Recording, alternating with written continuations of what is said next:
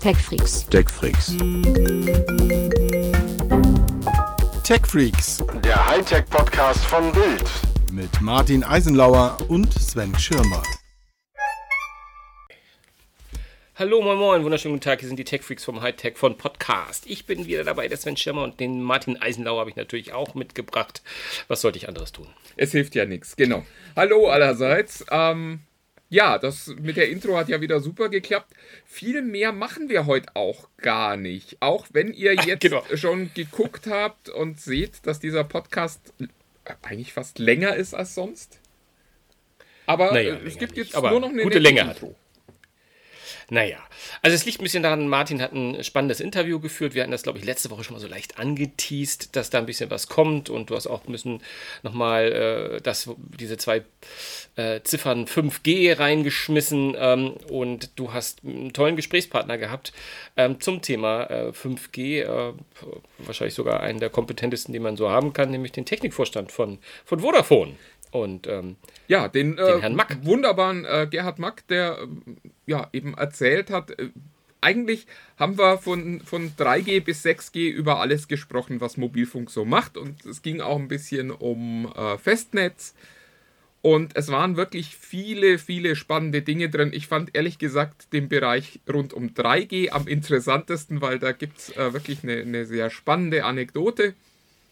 Und ja, nicht nur Anekdote, sondern auch er Erkenntnisse, möchte ich fast sagen. Ja. Ne? Ich meine, ähm, die auch so ein bisschen den Aufschrei, den 3G-Aufschrei, den es ja auch schon gegeben hat. Oh, kein 3G mehr. Ja, die Welt des Mobilfunks geht dahin.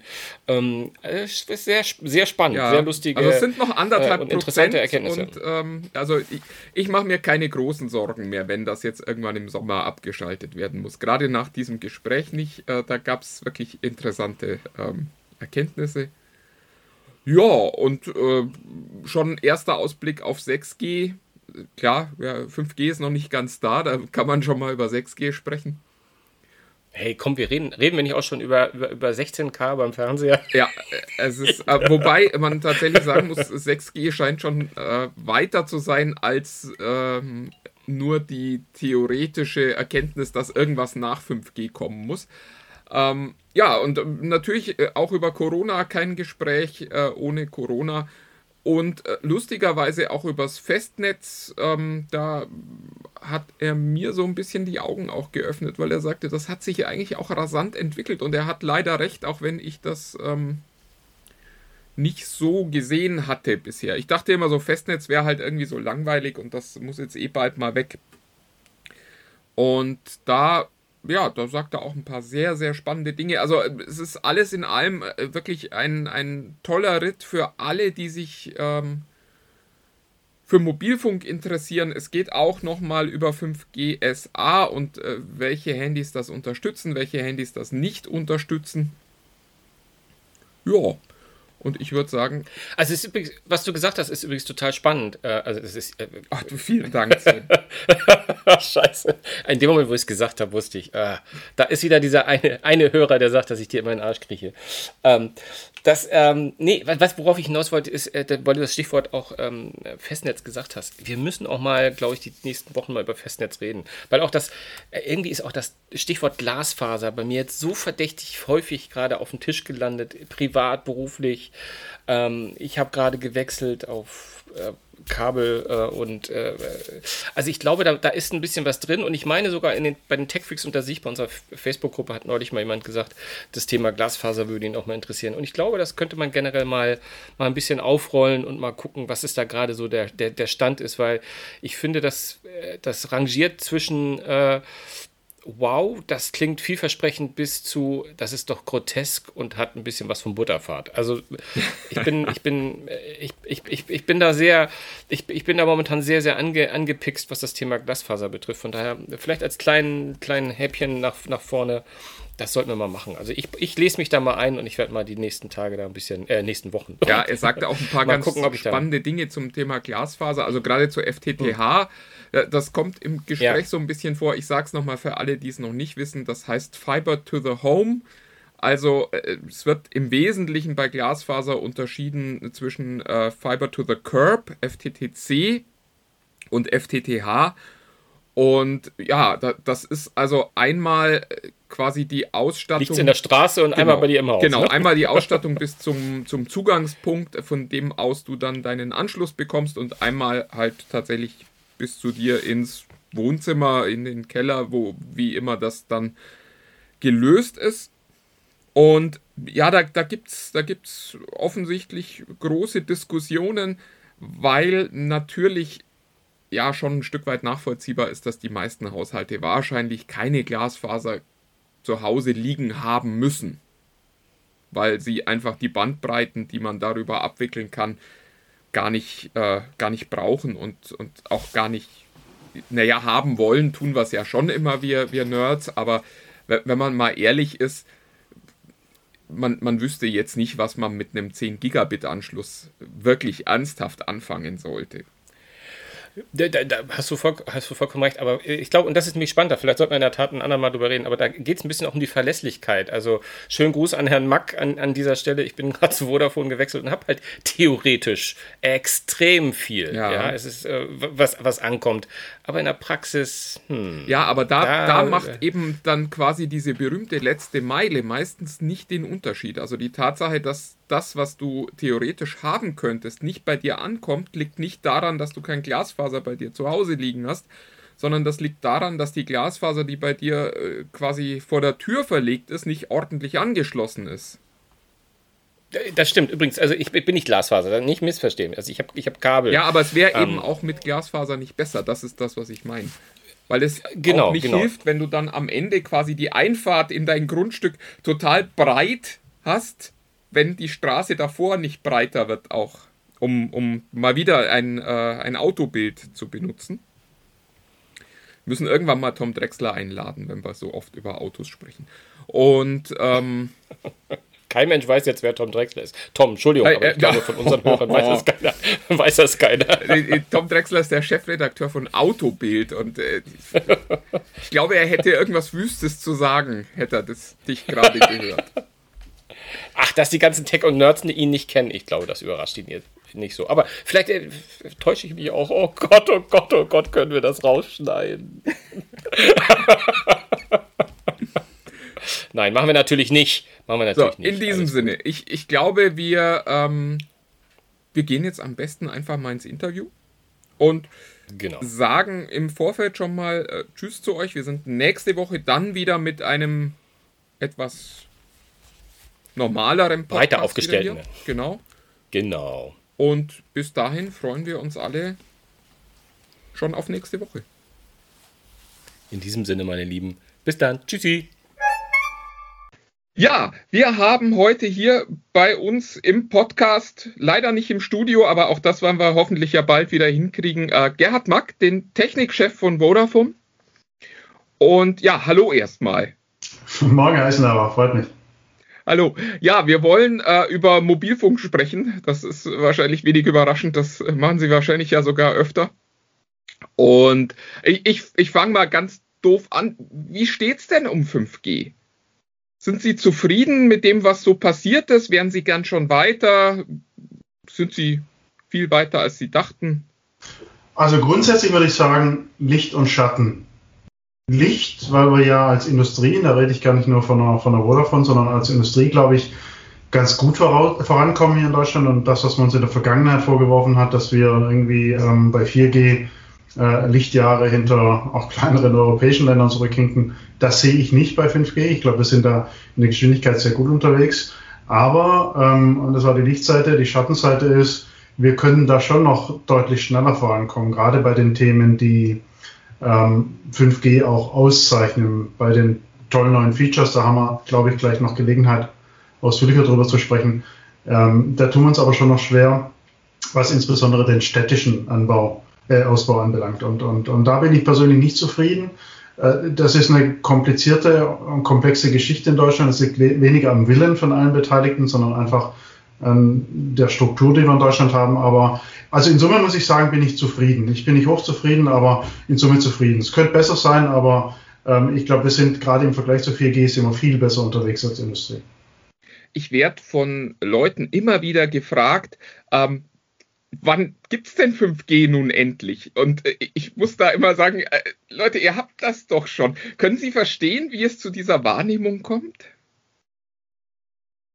Also meine Antwort ist ganz ähnlich und meine, meine, meine äh, Freunde und Bekannten fragen mir natürlich auch, was ist denn das jetzt hier mit 5G? Ihr macht da so einen riesen drum, was habe ich denn jetzt davon? Naja, die, die typischen Use Cases, die wir noch vor anderthalb, zwei Jahren, also gelauncht haben, im, bald zwei Jahre her, ähm, gehighlightet haben, nämlich du bist irgendwo in der Innenstadt äh, an einem vollbesetzten Platz und hast trotzdem eine wahnsinnige Bandbreite. Oder du stehst im Stadion und kannst zum ersten Mal, wenn der FC spielt, in der Pause tatsächlich irgendwas äh, streamen, wo es gerade noch 40.000 um dich herum auch machen. Genau solche Vorteile, die, die können wir jetzt halt durch ähm, die Pandemie alle nicht wirklich nutzen und das macht es mhm. ein bisschen schwerer. Also Mobilität ist ja dramatisch gesunken. Wir alle sind öfter zu Hause als unterwegs. Urlaub ist auch nicht so sehr. Und von daher können wir die wirklichen Vorteile noch nicht wirklich erleben. Aber das Netz ist da und wir nutzen jetzt natürlich die Zeit, um, wenn wir alle hoffentlich bald dann wieder aus der Pandemie im normaleren Leben zurück sind, um das dann auch äh, wirklich für jeden erlebbar zu machen. Und da kommt es auch. Ne? Also da werden wir alle das auch schätzen lernen, wenn wir, wenn wir wieder unser altes Leben zurückhaben. Da bin ich sicher. Das heißt, noch mehr freuen auf endlich wieder rausgehen. Oh ja, ja, tatsächlich Stadion. Also ich, ich bin jetzt kein, kein passionierter Stadiongänger, aber ich freue mich echt drauf. Ich kann es mir schon gar nicht mal vorstellen, wenn ich mal wieder in einem, in einem, in einem Fußballstadion stehe oder wenn ich mal wieder auch das kaum vorstellbar in einem Live-Konzert bin oder so mit, mit vielen Menschen. Das, das, das fehlt mir persönlich wahnsinnig. Und das ist aber auch für die Technik, sind das die Momente, die besonders challenging äh, sind und, und da sind wir viel besser vorbereitet als noch vor der Pandemie durch 5G.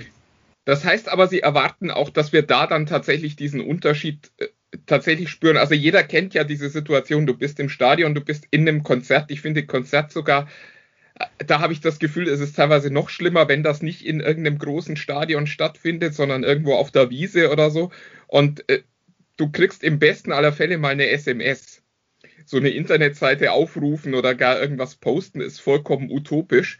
Und da, da glauben Sie, wird 5G jetzt tatsächlich so sein, dass ich dann sage, ich kann dieses Internet wieder benutzen oder wir haben mit 5G, gerade mit den sogenannten High-Band-Frequenzen, also das sind ja die, die wir 2000, äh, oh, war das, 18, 19 äh, ersteigert haben und die jetzt ähm, alle in der Luft sind. Ähm, gerade mit denen haben wir viel, viel mehr Kapazität in der Luft. Und das ist ja eines der drei Hauptfeatures von 5G. Man kriegt viel mehr Geschwindigkeit, viel mehr Kapazität pro Antenne. Und ähm, wie gesagt, wir nutzen gerade die Zeit und, und bauen überall in diesen sogenannten ähm, äh, Pops Point of Presence da wo, oder, oder Point of Interest, äh, wo besonders viele Menschen typischerweise sind. Da bauen wir überall gerade die 5G-Kapazität besonders stark aus. Und ja, wir werden das alle spüren, wenn wir mal wieder ähm, auf einem Open-Air-Konzert sind äh, oder im Stadion sehen. Da, der, das ist dann kein Unterschied mehr, äh, ob man da zu 10 auf der Wiese steht oder, oder mit, mit 50.000 auf der Wiese steht. Dass das wird man sehr, sehr stark erleben. Also gerade dieses Feature, hohe Kapazität, hohe Geschwindigkeit, wird uns wahnsinnig helfen bei solchen Events. Ja. Sie, Sie haben jetzt auch 5G Standalone gestartet als erster Mobilfunker hier in Deutschland. Mhm. Ähm, können Sie in drei Worten erklären, äh, was das macht? Das, das, ist unfair jetzt, Entschuldigung, aber in wenigen Worten. Sogar in zwei Worten. Ähm, das sagen wir drei. Die drei Hauptfeatures von 5G sind Geschwindigkeit, Latenz und Slicing. Mit 5G Non-Standalone, was wir vor fast zwei Jahren gelauncht haben, können wir Geschwindigkeit. Mit 5G Standalone können wir zusätzlich noch Slicing und Latenz. Mhm. Also das, die drei Schlagworte sind Geschwindigkeit, Latenz und Slicing. Und jetzt können wir endlich alle drei. Also Latenz ist am Ende ja Gaming. Also ich glaube, das dürfte die Anwendung sein, die für Normalmenschen am ehesten noch ähm, einen spürbaren Unterschied hat, weil ich glaube, die wenigsten von uns steuern so einen OP-Roboter oder sowas in, in ihrem Alltag. Ähm, Slicing macht was? Slicing, wenn wir gerade schon über Stadien sprechen, ähm, haben wir neulich ausprobiert bei einem Zweitligaspiel in, in Düsseldorf zusammen mit unserem, unserem äh, Technologiepartner Sky. Äh, dort haben wir zum ersten Mal eine TV-Live-Produktion, eine Sportproduktion, in dem Fall ein Fußball-Bundesligaspiel, über 5G übertragen. Und äh, was ist das Besondere dran? Äh, für, die, für, die, für die Produktionsfirma, in dem Fall Sky, äh, ist, es, ist es Flexibilität und wahnsinnig, wahnsinnige Reduktion von Aufwand, die 5G bringt. Also wenn man sich so eine TV-Produktion vorstellt, äh, wie so ein Fußballspiel übertragen wird, dann gibt es ja da x Kameras im Stadion, kennen wir alle. Die haben alle so dicke Kabelbündel irgendwie hinten dran auf der einen Seite und ähm, über die Kabelbündel sind sie alle verbunden mit einem Ü-Wagen, der dann irgendwo vor dem Stadion steht oder ähm, auch dauerhaft im Stadion eingerichtet ist. Da laufen die Signale zusammen, da sitzt ein Regisseur und entscheidet dann, welches Bild on air geht. Und ähm, das Bild, das sich entscheidet, das geht dann äh, meist über Satellit in die Sendezentrale und von da aus wird an äh, Millionen von Zuschauern gesendet. Riesenaufwand. Künftig mit 5G Slicing kann man mit geringster Latenz, also mit, mit kaum Verzögerung zwischen Live-Bild und dem, was bei den Kunden ankommt, die Signale von allen Kameras gleichzeitig in die Cloud streamen, also direkt quasi dann abrufbar für die Sendezentrale, dem Fall Sky unter Föhring bei München. Ähm, dort sitzt der Regisseur und der entscheidet dann dort, was, was in die Luft geht, also was, was in die Millionen von Zuschauern übertragen wird. Und die Kameras im Stadion, die sind ja alle nicht mit äh, tonnenweise Kabelbündel ähm, angebündelt, sondern das sind mobile Kameras. Das sind Kameras, da gibt's ähm, heute schon die, die Schulterdinger oder mit einem kleinen Rucksack dazu. Die haben einfach eine, ein 5G-Modul drin und die, die streamen direkt in die Luft. Und das ähm, simplifiziert die Produktion wahnsinnig, man macht alles viel einfacher, viel schneller, man kann spontaner sein. Man muss nicht das Interview immer im Mittelpunkt machen, weil da halt schon die Kamera steht mit den langen Kabeln, sondern man macht es dort, wo es Sinn macht. Man kann auch mal schnell auf die Tribüne springen, wenn da gerade irgendein Promi sitzt, mit dem man sprechen will. Also viel flexibler. Ähm, Kosten reduziert natürlich, weil, die, weil man keinen, keinen Ü-Wagen mehr vor Ort braucht und, und solche Geschichten. Und wozu braucht man Slicing? Wenn man das über 5G macht, dann muss es natürlich 100% funktionieren. Also wir wollen alle nicht, dass da in so einem Spiel mal... Besser, ja. Genau.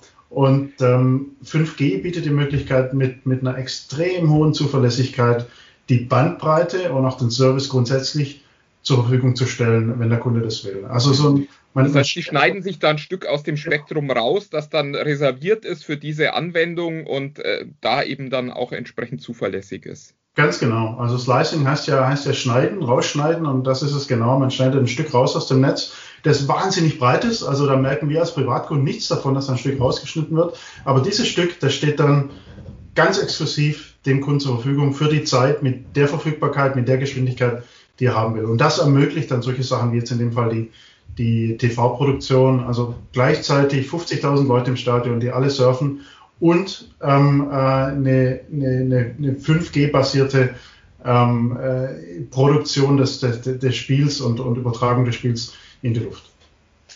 Jetzt äh, sagten Sie ja, 5G SA ist dann quasi zum ersten Mal so das richtige 5G, wo wir, wo wir wirklich alle Features nutzen können, auch als äh, Endkunden davon profitieren werden. Ähm, jetzt äh, hat mich ehrlich gesagt ein bisschen überrascht und überrumpelt bei unserem letzten Gespräch, das wir über 5G SA geführt haben, dass das tatsächlich von den meisten 5G-Handys gar nicht äh, unterstützt wird. Also die Geräte, die jetzt, äh, Apple hat gerade ein neues iPad angekündigt, da wird vollmundig 5G versprochen, das unterstützt auch kein 5G SA. Was, was ist da schiefgelaufen? Ja, das ist, ähm, Sie haben sich ja vor zwei Jahren ähm, 5G gestartet haben, damals Non-Standalone. Da gab es in der Industrie lange Diskussionen. Ähm, wollen wir nicht warten, bis es Standalone gibt, um dann mit allen Features starten zu können?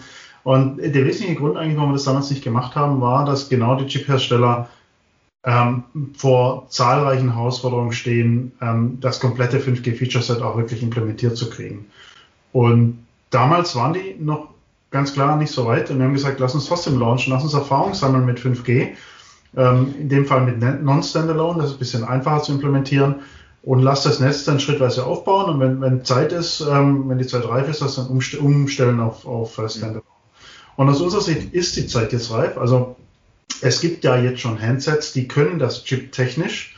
Äh, das Oppo, mit dem wir gestartet sind, Oppo X3, ähm, das kriegt tatsächlich jetzt auch diesen Freitag endlich den Software-Upgrade, das hätte eigentlich schon äh, letzte Woche passieren sollen, kommt jetzt diesen Freitag äh, verbindlich zugesagt und, und damit ist es auch mit dem ersten Handset hier in Deutschland wirklich erlebbar.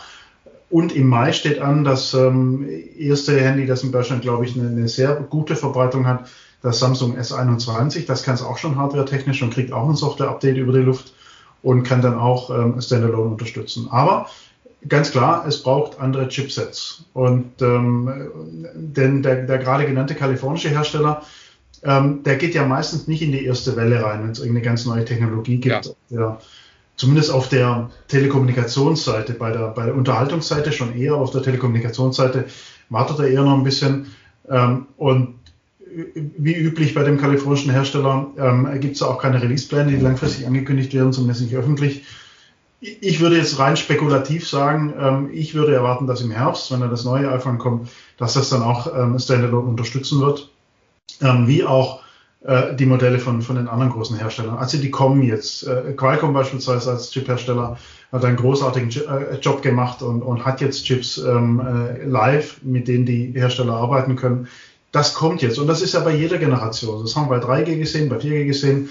Das dauert halt seine Zeit und das ist immer so ein bisschen Henne-Ei. Dann sagst du, naja, das Netz schalten wir noch nicht live, weil die Handsets gibt's noch nicht. Oder die Handset-Hersteller sagen, macht ja keinen Sinn, jetzt schon neue Chips einzubauen, weil das Netz unterstützt das noch nicht. Und deswegen haben wir gesagt, jetzt lass uns einfach vorangehen. Lass uns das Netz starten und das auch in enger Kooperation natürlich mit unseren Partnern auf der, auf der Handset-Seite.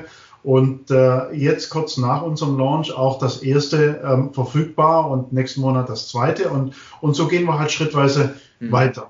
Aber auch da muss man klar sagen, auch die Handsets, die es heute gibt, die werden noch nicht das volle Feature-Set unterstützen. Also 5G wird ähnlich wie auch bei 4G natürlich eine weitere Evolution erfahren. Da gibt es neue Features und ähm, die werden schrittweise auch neue Hardware auf der, auf der Handyseite erfordern. Aber gerade auf der, auf der Handyseite, da, da tue ich mich persönlich leichter als, als in vielen anderen Technolog Technologien in Deutschland, weil die, die, die, ähm, halt, die Halbwertszeit von, von Handys bei uns heutzutage ist ja eher geringer. Und gerade die, die, ähm, die technologieaffinen Kunden, die tauschen sowieso spätestens alle zwei Jahre das Handy aus, viele auch noch früher. Aber so in, in zwei, drei Jahren äh, nach Technologieverfügbarkeit haben sie schon eine extrem gute Handydurchdringung. Mhm. Wie auch 5G grundsätzlich. Also beispielsweise, wenn wir heute ein 5G, äh, Entschuldigung, wenn wir heute ein Handy verkaufen, ähm, ähm, über die Vodafone, dann, dann ist das in aller Regel äh, schon, schon lange 5G-fähig. Und, und so wird es nach vorne auch gehen. Neues Feature-Set in den Handys verfügbar und sehr schnell wird man auch sehen, dass die Penetration im Markt steigt. Aber hätte man da nicht irgendwie, also es ist im Nachhinein immer einfach, das zu, zu fordern, aber hätte man da nicht schlauer kommunizieren müssen und um den Leuten einfach zu sagen, es gibt da schon noch was, worauf sich vielleicht noch gelohnt hätte zu warten. Also ich, ich spreche jetzt nochmal von dem kalifornischen Hersteller, wie Sie ihn so schön nennen. Ähm, da gab es ja doch schon den ein oder anderen Kunden, der sagte, ach Mensch, wenn 5G jetzt mit drin ist, das ist für mich so ein Signal, okay, ich, ich mache mal wieder ein Upgrade und kaufe mir ein neues Handy. Ich, ich glaube, ich wäre unglücklich, hätte ich mit der Argumentation äh, jetzt ein Telefon gekauft und jetzt kommen Sie und sagen, haha, aber SA funktioniert noch gar nicht mit dem Gerät. Das heißt, die niedrigen Latenzzeiten, wenn du jetzt dein, dein, deine Xbox-Games da drauf streamen willst, die wirst du gar nicht nutzen können wie gesagt, auf der, auf der Handset-Seite, die meisten unserer Kunden zumindest, die holen sich sowieso dann alle zwei Jahre ein neues. Das sind dann mhm. so Geräte und sie bezahlen das dann quasi in den monatlichen Raten über die Verträge. Und, und ich persönlich weiß nicht, wie es Ihnen geht. Das ist ja immer so, wenn man mal einen neuen Fernseher braucht, denkt man, ah Mensch, und nächstes Jahr, da gibt es dann bestimmt noch eine bessere OLED-Technologie oder weiß der Geier. Ja ich, ich habe mir das abgewöhnt, weil denn da fängst du ja, sobald du dann doch mal dich dann durchgerungen hast zu kaufen, dann ärgerst du dich ja drei Monate später, weil dann gibt es irgendwann eine neue Ankündigung oder du siehst, dass das Ding, das du gerade gekauft hast, ist jetzt 30 Prozent billiger. Also ich gucke da, irgendwann entscheide ich mich, dann kaufe ich es, dann gucke ich da gar nicht mehr rein. Weil sonst, also der, der, die, der, der Fortschritt oder die Geschwindigkeit des Technologiefortschritts, die hat ja so rasant zugenommen. Das ist einfach so. Und, und jetzt ist ja auch nicht so, dass die ersten 5G äh, Non-Standalone-Geräte, dass die nichts taugen. Also ähm, ich habe hab ja auch so ein Gerät, das kann Non-Standalone 5G. Ähm, ich persönlich als Techie natürlich, ich freue mich immer, wenn ich äh, im 5G-Gebiet bin und das bin ich ja schon fast überall in, in, in, in unserem Vodafone-Netz und kann jetzt natürlich schon auch die Features nutzen, die damit unterstützt werden. Nur nicht alle und wie Sie sagen, wenn ich jetzt Gamer bin, dann geht das noch besser, kann ich heute nicht, aber das kommt dann halt und, und sobald dann das neue verfügbar ist, kaufe ich mir das. Ja, für uns Nerds ist die Übersetzung ja vielleicht auch, es gibt bald wieder ne, einen guten Grund, sich ein neues Gerät zu kaufen. Das versuche ich meiner Frau immer zu erzählen. Äh, also bei Handys kann ich immer sagen, das ist beruflich, aber wenn ich einen Fernseher oder einen Rechner oder so, dann kriege ich dann auch immer Stress, weil ich glaube, wir hören uns da unglaubwürdig an, aber für uns selber zieht die Argumentation natürlich. Sagen Sie, können Sie so ein bisschen verraten, wie viel Ihres Traffics schon über 5G läuft? Also der, Weil Sie sagen gerade, wir, wir haben ja schon überall 5G und das läuft ja schon ganz gut. Aber ist das tatsächlich schon heute ein, ein relevanter Teil Ihres Netzes? also grundsätzlich, wie vorhin gesagt, leiden wir als Mobilfunker ja darunter, dass wir weniger Mobilität und gerade auch weniger Events haben, die speziell die 5G-Vorteile äh, äh, rausstellen äh, in, in den Pandemiezeiten. Und, und deswegen ist der aktuelle 5G-basierte Verkehr sicher niedriger, als er normalerweise wäre. Ähm, trotzdem ist er schon so rund 15 bis 20 Prozent heute in unserem Netz. Die Hauptlast trägt, also das ist schon ja, gerade trotz Pandemie und, und ähm, dem Faktum, dass wir vor, vor knapp zwei Jahren eingeführt haben, dass das ist ordentlich, würde ich sagen. Ich glaube, wenn wir große Events hätten, wäre er noch deutlich drüber, weil dort dann in kurzer Zeit sehr viel Verkehr über 5G käme. So ist es halt ein bisschen weniger. Heute ist immer noch das, ähm, ähm, der Lastesel im Netz ist natürlich 4G. Da läuft ähm, ähm, der allergrößte Teil des Verkehrs drüber, über 80 Prozent. Also im Prinzip alles, was äh, nicht, nicht 5G ist, ist, ist 4G. Dann gibt es natürlich noch ein bisschen was ähm, ähm, ab und zu mal über GSM. Ähm, irgendwelche alten Notrufgeschichten, alte Geräte, die, die auch bis heute nur 2G können. Ähm, aber 3G als Beispiel, da schalten wir jetzt auch demnächst ab, da, da ist so gut wie gar nichts mehr drauf. Das sind nur so ein, zwei Prozent, also typischerweise glaube ich 1,4 Prozent. Jetzt im letzten Monat ist noch 3G, da ist fast gar nichts mehr. Genau, da- das, das scheint ja nun schon weg zu sein. Also Sie haben es ja gerade schon gesagt, im Sommer ist Abschaltung nicht nur bei Ihnen, sondern auch bei äh, den, äh, ihren, ihren Marktteilnehmern heißt das, glaube ich, immer. Ähm, haben Sie schon mal ausprobiert oder sagen Sie, ach ja, 1,4 Prozent, das, das wird schon gut gehen? Ich bin jetzt auch schon eine ganze Weile in der, in der, in der Branche und, und gerade wenn man was abschalten will in Deutschland, das ist immer ein riesen Thema. Ich erinnere mich gut, also vor, ich habe schon verdrängt, ähm, ähm, sieben, acht Jahren, das analoge Fernsehen abgeschaltet haben. Ähm, Wahnsinn, was wir da mit Landesmedienanstalten diskutiert haben, was wir mit, mit, mit vielen Wohnungswirtschaften noch diskutiert haben. Da war natürlich eine große Sorge da, um Gottes Willen, die Oma, die noch den alten Röhrenfernseher hat, der nur analog kann, weil ich meine, seit ungefähr 150 Jahren gefühlt kann ja jeder neue Fernseher sowohl analog als auch digital äh, empfangen. Aber es gibt halt immer noch, und das war die Argumentation damals, viele alte Röhrenfernseher, die können das nicht. Und ähm, wenn wir jetzt Analogfernsehen abschalten, dann ist die Nation, ähm, sind die Bildschirme schwarz.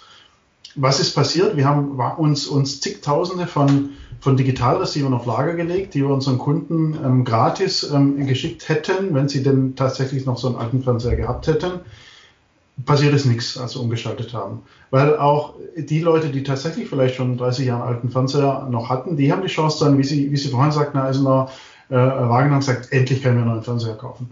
Und da hatte dann eher so die, die Elektronikbranche, ähm, die hatte so eine Sonderkonjunktur, weil die ganz viele neue Fernseher verkauft haben. Und was ähnliches, deswegen die lange Vorrede, wird, glaube ich, jetzt auch bei 3G-Abschaltung passieren. Und, und tatsächlich, Sie haben gefragt, wir haben es auch schon getestet in einer, in einer äh, niederbayerischen, äh, Entschuldigung, oberbayerischen Stadt vor einer ganzen Weile.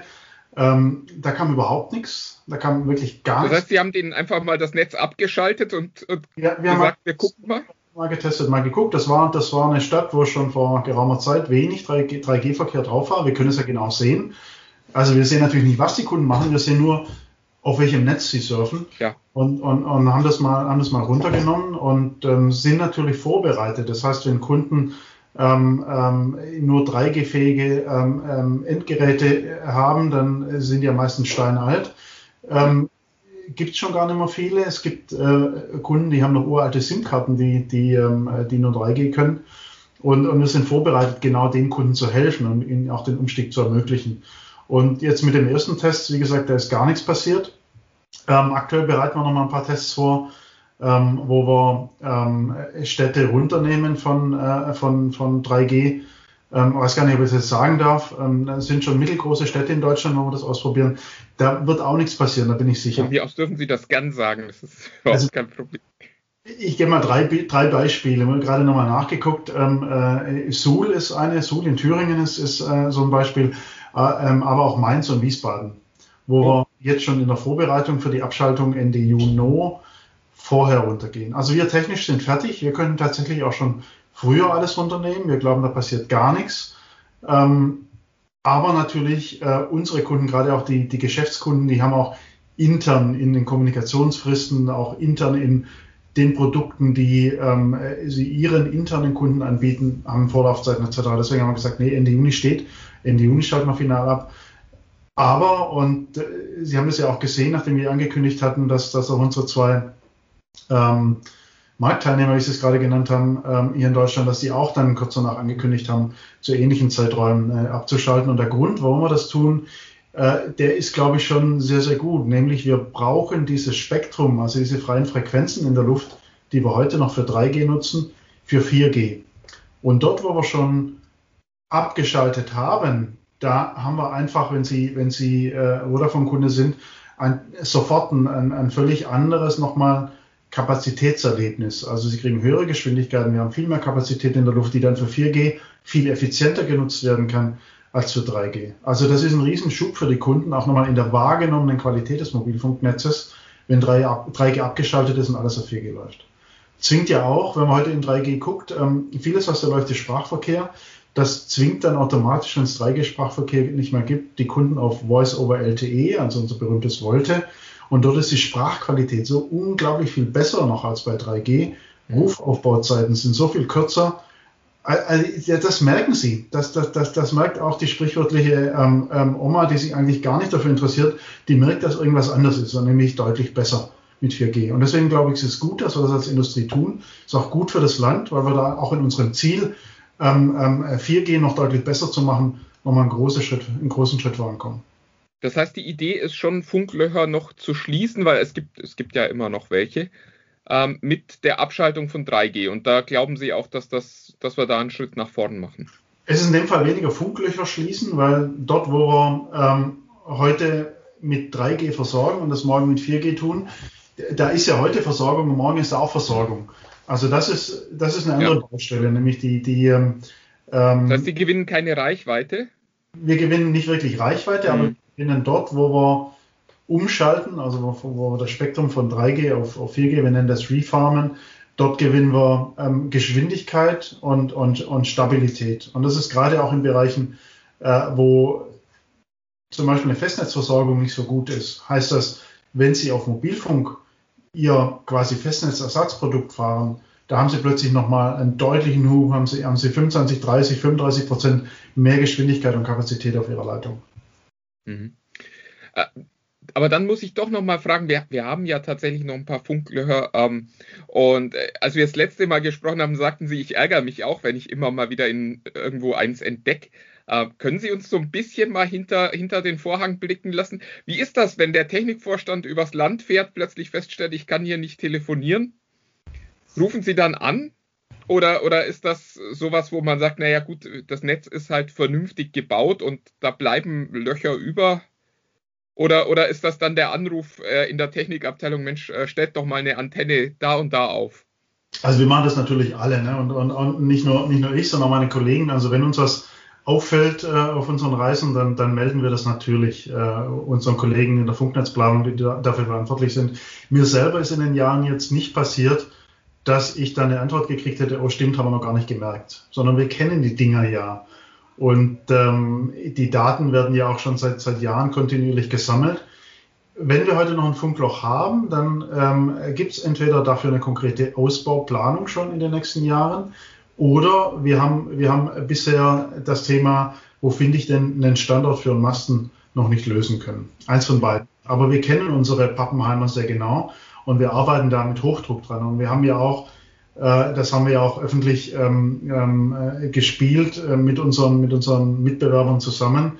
Auch eine große Initiative gestartet, um zusammen auch diese Funklöcher zu schließen. Das sind ja ganz oft Gebiete, ähm, wie gesagt, wo es entweder super schwer ist, einen, einen Platz zu finden, wo wir Masten stellen können, oder wo einfach so wenig Verkehr, also ähm, so wenig Leute, so wenig Verkehr ist, dass es auch in der Wirtschaftlichkeit für uns natürlich eine Herausforderung ist. Weil typischerweise sind es dann Gebiete, irgendwo, ich, ich nenne mal, ähm, mit einem Hunsrück ähm, ist ja nicht so schwierig, da Masten zu stellen und ganz wenig Leute nehmen da, sondern ich brauche ja auch Strom bei den Masten. Und ich muss ja den Verkehr, den ich da einsammle von den Handys, auch wieder irgendwie wegbringen.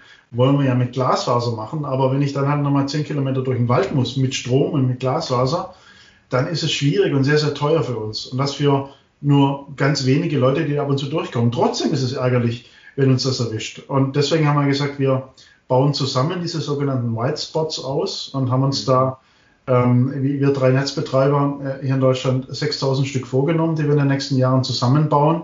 Und da ist die Logik, jeder baut 2000 und ähm, auf jedem Masten gehen alle drei drauf.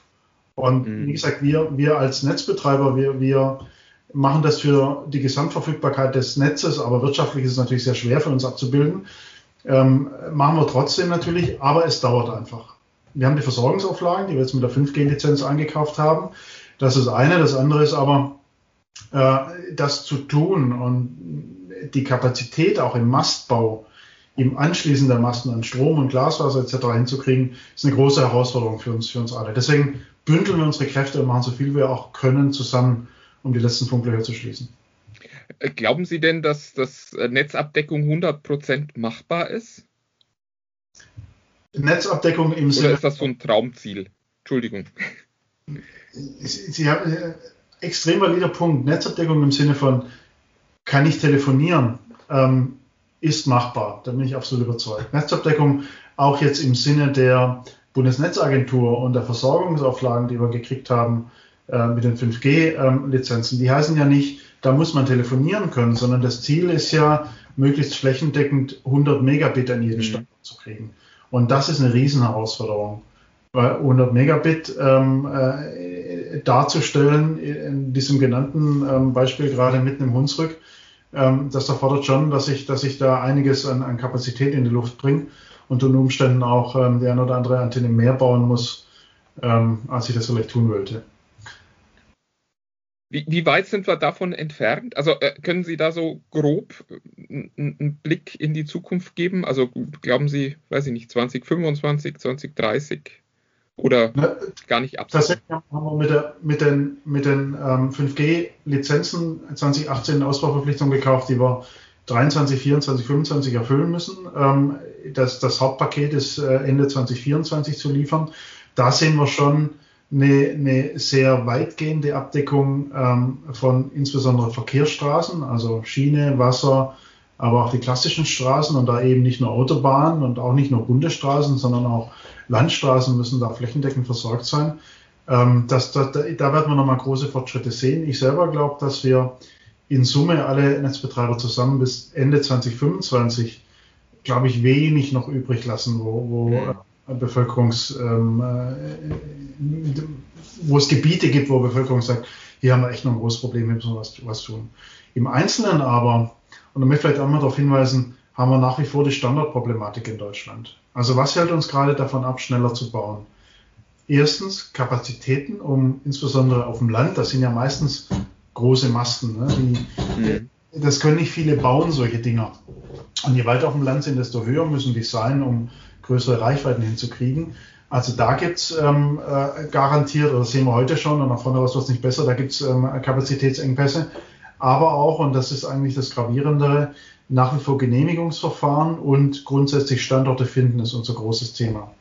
Mhm. Genehmigungsverfahren, und da habe ich volles Verständnis. Natürlich will jede kleine Gemeinde gut versorgt sein, aber ähnlich wie auch bei den Windrädern wollen Sie so einen 40-Meter-Masten, ähm, den, Sie, den Sie sehen einfach in der Landschaft, wollen Sie den haben? Und, und ähm, da habe ich, wie gesagt, persönlich großes Verständnis, dass auch die, die lokalen Gemeinderäte sich das gut überlegen müssen, wie sie das haben wollen. Und das ist ein Dilemma. Ne? Ich, ich, kann nicht beides haben. Ich muss irgendwie muss ich gucken, wie ich, wie ich damit umgehe. Und jetzt auch nochmal für 5G betrachtet, ist aber, glaube ich, das bei weiterem größere Problem das städtische Problem. In den Städten stellen wir ja nicht irgendwelche Betonmasten normalerweise auf dem Boden, sondern kennen wir alle, das sind ja oben auf den Dächern. Die, die nehmen wir ja kaum noch wahr, oder ich zumindest nehme die kaum noch wahr. Ja. Also sogar ich nehme die kaum noch wahr, obwohl die immer gezielt gucken natürlich. Ähm, Gibt es die, die Antennen auf den Dächern. Und wenn wir jetzt auf 5G-Vollversorgung in den Städten gehen mit den hohen Frequenzen, dann gibt es in Deutschland sehr, sehr strenge Auflagen zum Thema ähm, elektromagnetische Verträglichkeit. Also ist das denn sicher? Wir kennen die Diskussion, wir führen die auch sehr kritisch hier in Deutschland. gerade wir Deutschen sind, sind oft auch ähm, ähm, besonders vorsichtig zum Thema Strahlenbelastung. Und das führt dazu, dass wir in Deutschland sehr, sehr strenge Auflagen haben, die wiederum dazu führen, dass die sogenannten Abstandsflächen der Antennen größer werden müssen als bei 4G. Abstandsfläche heißt Abstand zwischen Antenne und bewohntem Gebäude. Also wenn ich jetzt oben auf dem Dach bin und der obere Stock, Flachdach, Industriegebäude, obere Stock ist ein Büro drin, dort ist heute mein Masten drauf und der Masten ist heute typischerweise fünf Meter hoch. Und mhm. da meine Antenne oder die Antenne, ähm, die Antennen von, von uns allen dreien, wenn wir da jetzt eine 5G-Antenne mit Highband, mit den dreieinhalb Gigahertz Frequenzen draufschrauben wollen, dann muss die weiter nach oben, weil wir die Antenne in einem höheren Abstand von diesem bewohnten Bürogebäude haben müssen. Und das erfordert ähm, in der Regel bis zu 10 Meter hohe Antennen. Mhm. Und da habe ich natürlich so, sofort das Problem, darf ich die überhaupt bauen? Es gibt einige Länder, wo die ähm, genehmigungspflichtig sind und dauert dann sehr lange, die Genehmigung zu kriegen. Aber auch die wiegt mehr. Hält das denn die Statik des Dachs noch aus? Mhm. Oder fast noch wichtiger, will denn der Vermieter das noch? Die 5 Meter Antenne, die ist noch okay. Wir zahlen ja natürlich sehr gut Miete dafür. Aber gibt auch viele Vermieter, die sagen, nee, also wenn du die jetzt auf 10 Meter machen willst, da wird mir das zu auffällig und dann habe ich vielleicht ein Problem mit meinen Mietern und das lohnt sich dann nicht für mich. Und das ist so ein Phänomen, das gibt es nur in Deutschland. Also meine italienischen, spanischen und sonst wo Kollegen, die ähm, äh, schauen mich immer mit großen Augen und schütteln den Kopf an und sagen, was? Und der Vermieter sagt dann, er möchte die Antenne nicht mehr haben, aber du bezahlst doch den Standard. Weil ja, aber in der Gesamtschau ist es für einen deutschen Vermieter vielleicht dann doch nicht mehr das Beste mhm. in seinen Augen. Obwohl wir natürlich sehr viel Aufklärung betreiben und dafür werben. Aber es ist tatsächlich so, dass wir uns schwer tun, solche Dachstandorte für 5G zu finden. Und dadurch, dass es schwieriger wird und wir mehr Abstandsflächen haben, können wir auch nicht mehr so gut scheren, wie wir Mobilfunker das nennen. Also alle drei auf den gleichen Massen die Antennen oder auf das gleiche Dach zumindest die Antennen, sondern müssen zum Teil auf verschiedene Dächer wegen dieser Abstandsflächen. Und das heißt, wir brauchen noch mehr Standorte als Industrie. Und mhm. mit dem gerade Gesagten, mit der Schwierigkeit, solche Standorte grundsätzlich zu finden, ist das für mich das größte Ausbauhemmnis und auch das größte Hemmnis, um das, was wir volkswirtschaftlich erreichen wollen, nämlich Deutschland als mindestens, mindestens ähm, sehr, sehr weit vorn im Rennen liegenden ähm, äh, 5G-Infrastruktur ähm, äh, zu etablieren. Ich, äh, Sie hatten vorhin, ich muss noch mal zurückkommen zu dem, zu dem Sharing. Ähm, Sie sprechen da immer von drei Mobilfunkanbietern äh, hier im deutschen Markt. Jetzt äh, gibt es ja zumindest auf dem Papier noch einen vierten. Äh, ist der gar nicht Teil dieser Pläne? Na, ich bin Pragmatiker. Also ich muss natürlich mit denen sprechen, die, von denen ich heute schon weiß, dass sie ambitionierte Ausbaupläne haben, genauso wie wir selber und ähm, mit denen ich auch zusammenarbeiten kann und mit dem wir auch schon, wir drei Mobilfunker, wir etablierten, wir, wir arbeiten schon viele Jahre zusammen.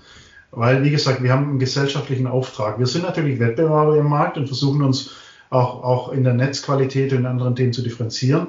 Aber wir haben auch einen volkswirtschaftlichen Auftrag. Und der heißt, wir müssen unser Land flächendeckend so gut es geht versorgen und das auch so schnell wie möglich tun. Deswegen arbeiten wir sehr eng zusammen. Und das kann ich natürlich nur, wenn ich eine Basis habe, wenn ich eine Netzplanung habe, wenn ich einen Plan habe, was ich machen will die nächsten Jahre.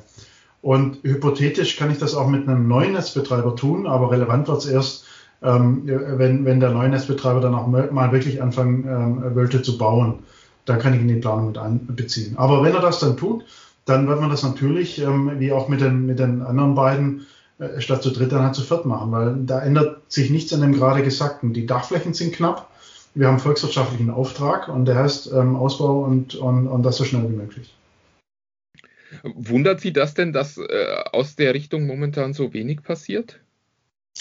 Das kann ich nicht beurteilen. Da bin ich ähm, persönlich gar nicht in, in, den Gesprächen involviert, etc. Ich bin da, ich bin da Pragmatiker. Ich, ich ähm, habe hab so eine große, äh, mein Team und ich, ähm, muss ich sagen, äh, haben so eine große ähm, Planung, die wir machen wollen, nicht nur Mobilfunk, sondern auch ein Festnetz wir konzentrieren uns auf, auf die Themen, die wir heute lösen können.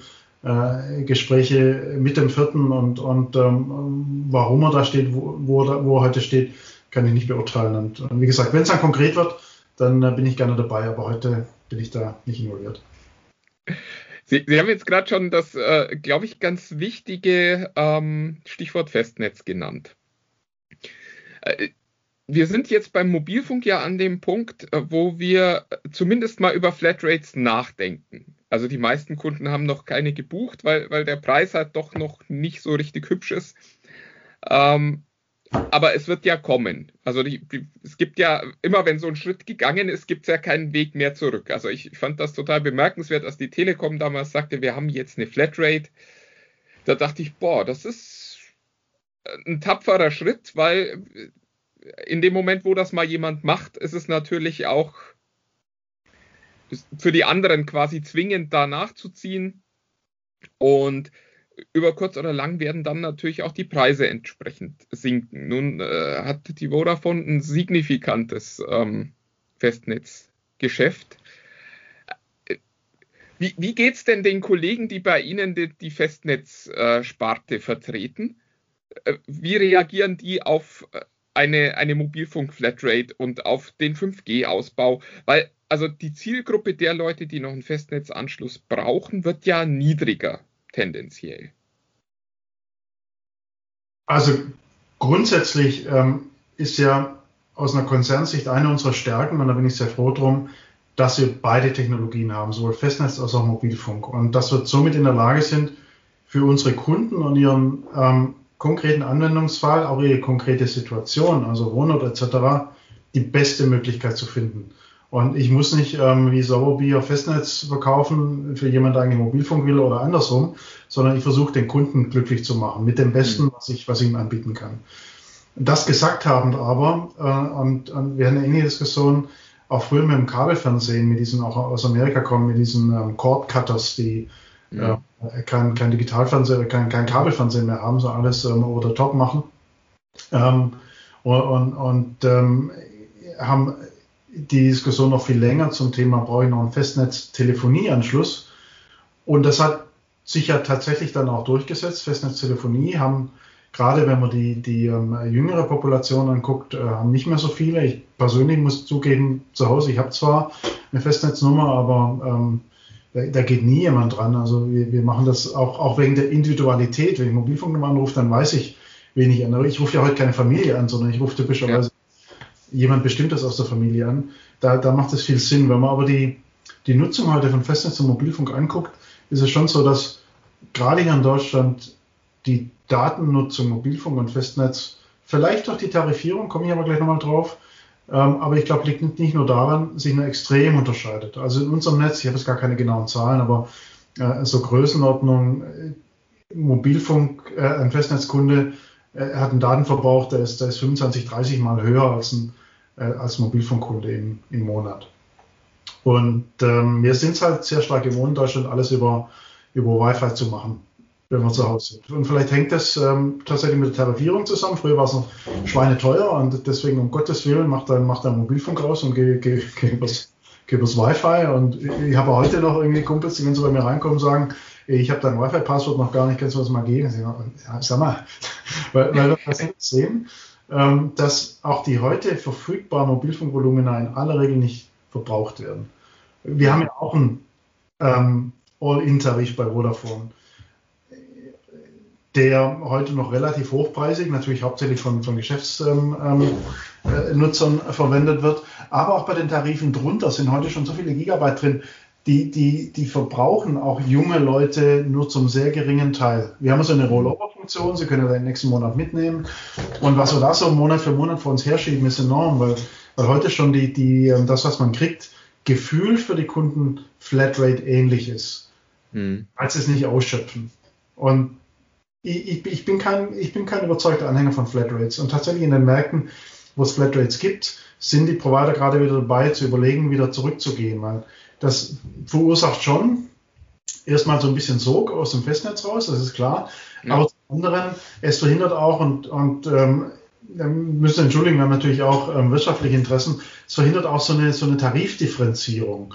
Also ich muss ja auch, wenn ich weiß, ähm, der Eisenlauer, der surft fast gar nicht, ähm, die Möglichkeit haben, dem Herrn Eisenlauer einen billigeren Tarif anzubieten als ähm, dem Kollegen, der zehnmal so viel surft und, und der ja auch dann mal nutzungsabhängig vielleicht ein bisschen mehr bezahlen ähm, bereit äh, zu bezahlen bereit wäre. Und also so eine Differenzierung, glaube ich, im Markt macht sehr viel Sinn. Aber ich bin kein Marketingmensch, ich bin Techie. Ähm, zum anderen aber ähm, glaube ich auch, auch zu dem Thema, brauchen wir weniger Festnetzanschlüsse?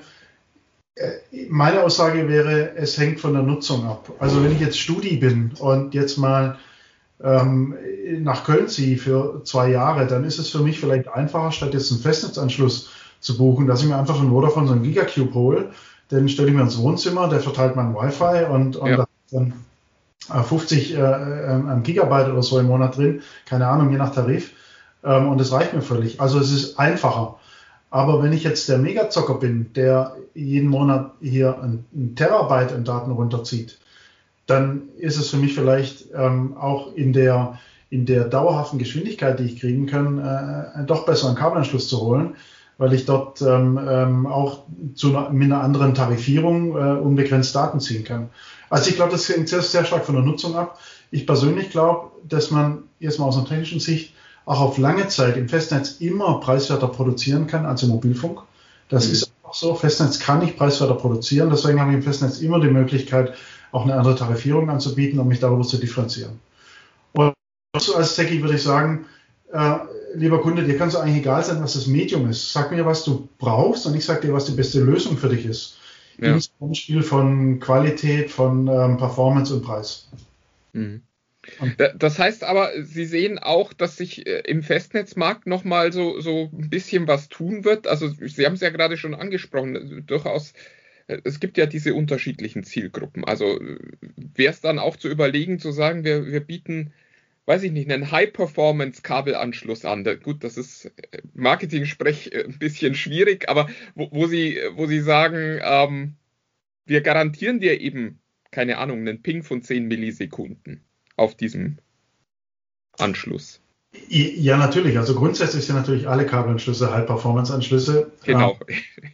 Aber natürlich gibt es da auch eine Weiterentwicklung. Gerade Kabel ist ja hochspannend. Ne? Das ist ja, wird ja zu Unrecht äh, manchmal als, als Brückentechnologie verunglimpft. Ähm, das, das ist aus meiner Sicht technisch völliger Blödsinn. Also zum einen wird das Kabelnetz ja auch asymptotisch zu einem Glasfasernetz, also mit steigender äh, Nutzung unserer Kunden bringen wir immer mehr Glas ins Netz und schon heute ist der Glasfasseranteil extrem hoch im Kabelnetz. Aber die letzten Meter sind halt in, in, in den meisten Fällen noch Kabel und ähm, darüber kann ich, kann ich Features bringen in der Bandbreite nach vorne raus, die noch massiv nach oben gehen.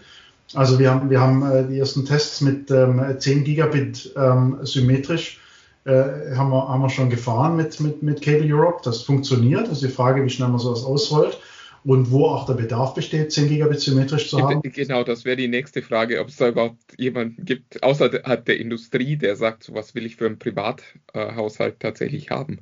Nee, aber das ist ja schön und das ist ja immer unser Job als Techies. Wir müssen immer gucken, dass wir den Bedarf einen Schritt voraus sind und Möglichkeiten mhm. haben, bevor der Bedarf dann auch wirklich entsteht. Ähm, aber auch gerade zum, zum Thema Latenz, da gibt es ja, das ist das zum Beispiel die Initiative Ultra Low Latency DOCSIS, wo unser Ziel ist, tatsächlich auch äh, deutlich unter 10 Millisekunden bundesweit im Kabel, also eine Festnetzlatenz anzubieten. Und das ist schon ein Wort. Und auch das werden wir ähm, flächendeckender und preiswerter produzieren können als Mobilfunk. Deswegen können wir da auch andere Tarife anbieten.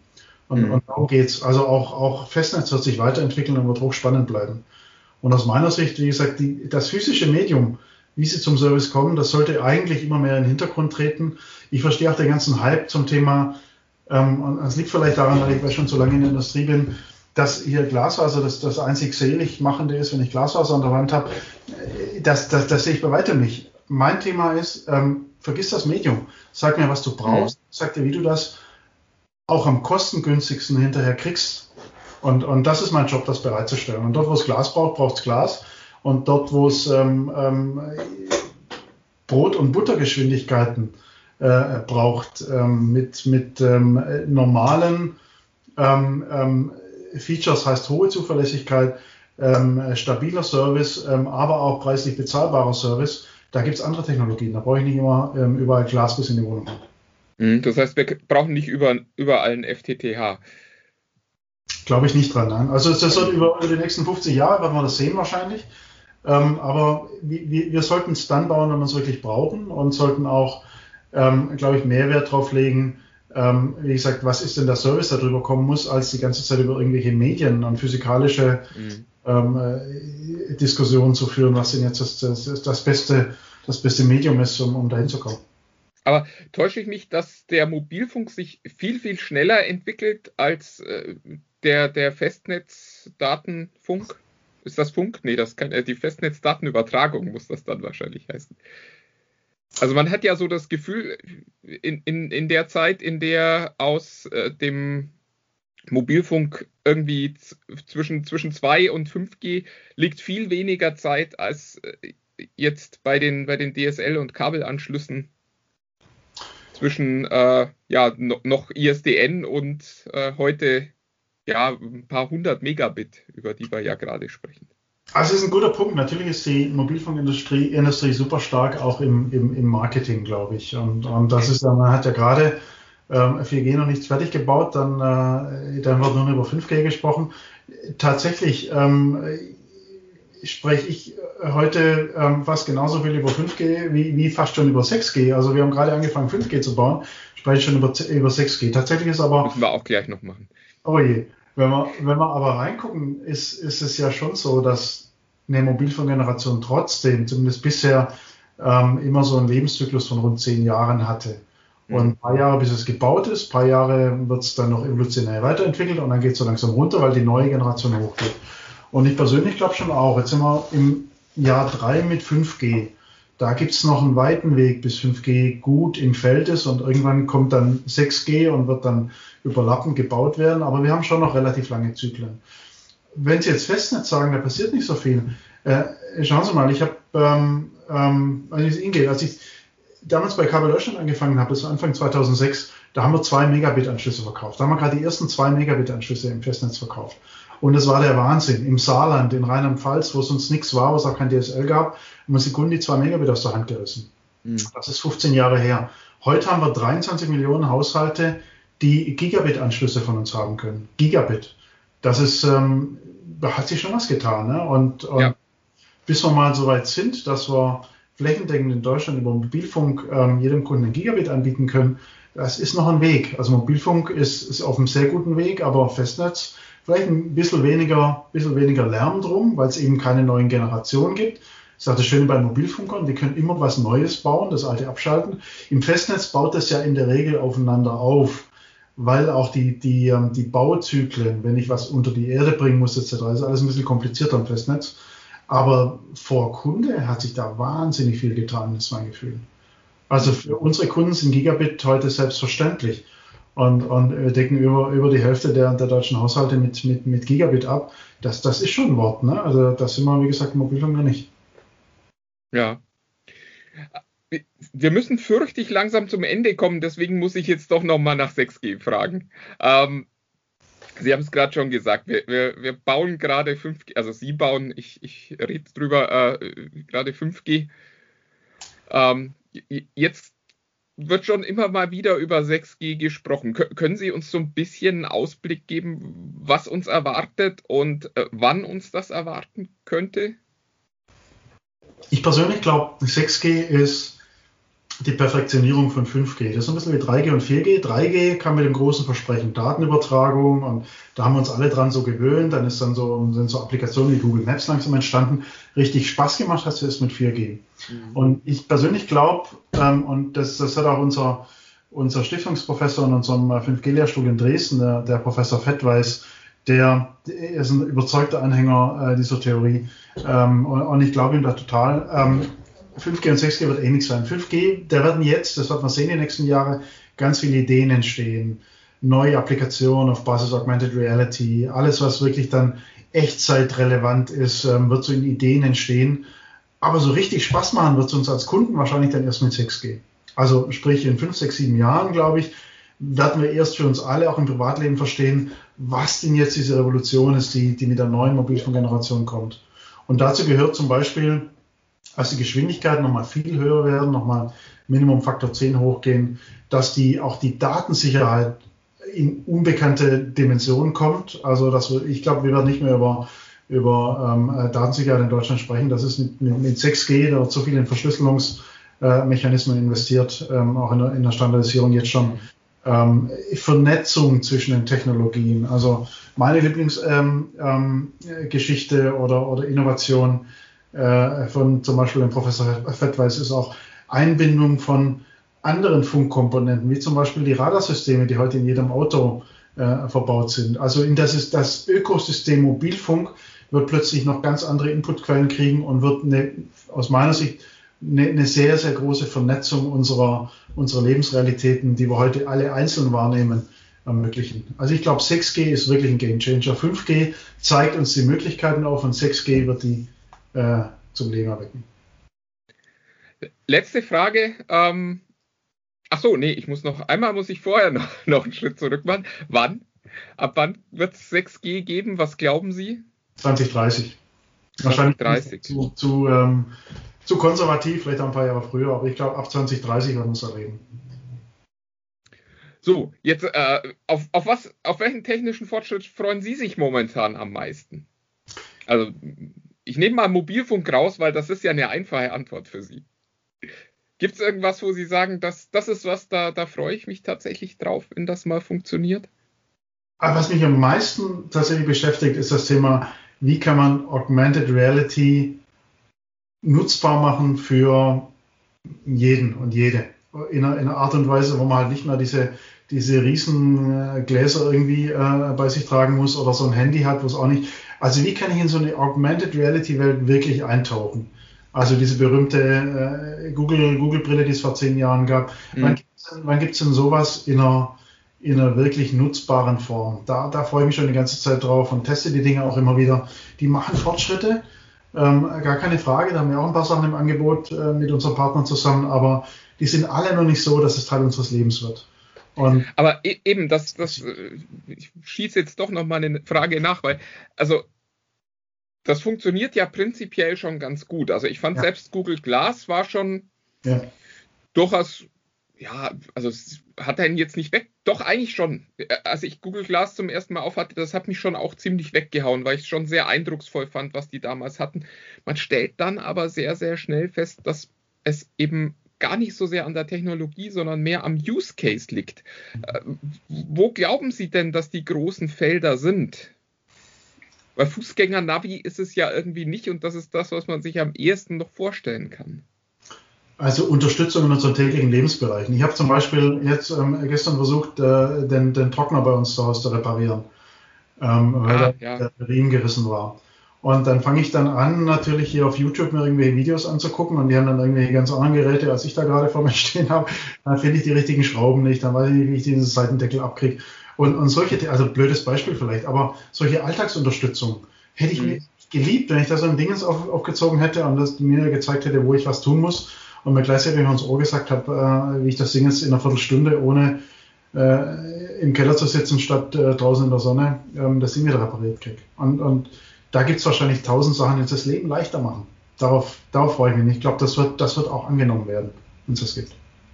Wer glauben Sie, wird da als erstes ein Produkt haben, wo man sagt, das ist jetzt spannend. Also ich, ich hatte ja HoloLens gesehen und dachte, boah, das ist eine tolle Idee von Microsoft. Und jetzt stellt sich irgendwie nach inzwischen, glaube ich, drei, vier Jahren raus, dass das wahrscheinlich auch eher so im, im Umfeld Industrie verschwinden wird.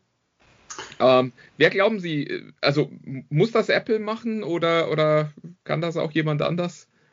Also ich persönlich bin ein großer Freund von Startups. Ich glaube, die entscheidenden Durchbrüche werden von Startups kommen. Ob die das dann schaffen, selber finanziert zu kriegen oder ob sie dann schnell gekauft werden von einem Großen, ist auf man sehen. Aber auch heute ist aber auch bei den Großen schon ein großer Teil der Innovation kommt von Startups. Ähm, auch wir als Vodafone sind, sind sehr fokussiert darauf, ähm, solche Technologiefortschritte in Startups zu, zu, zu erschnuppern und, und versuchen, die dann groß zu machen, ähm, wenn wir glauben, ähm, dass Innovation Sinn macht. Und, und grundsätzlich bei 5 und 6G ähm, und das ist eine Riesenchance für uns in Deutschland nochmal als Volkswirtschaft. Müssen wir darauf setzen, dass wir, dass wir es ähm, jungen Technologen mit guten Ideen ermöglichen, damit auch groß zu werden und, und die Themen zum Durchbruch zu tragen. Also ich persönlich glaube wahnsinnig an, an äh, Innovationssprünge durch Startups. Mhm. Ja gut, das ist für Deutschland ja auch immer so ein Wunderpunkt, dies, diese, diese Finanzierung von äh, Firmen. Aber ich, ich fürchte, wir müssen langsam zum Ende kommen. Sie haben vielleicht noch was anderes zu tun. Ähm, Herr Mack, vielen, vielen Dank. Es war äh, wie immer, sage ich jetzt inzwischen schon, ähm, wahnsinnig spannend und äh, danke für die Einblicke. Herzlichen Dank, Herr Eisler. Bleiben Sie gesund.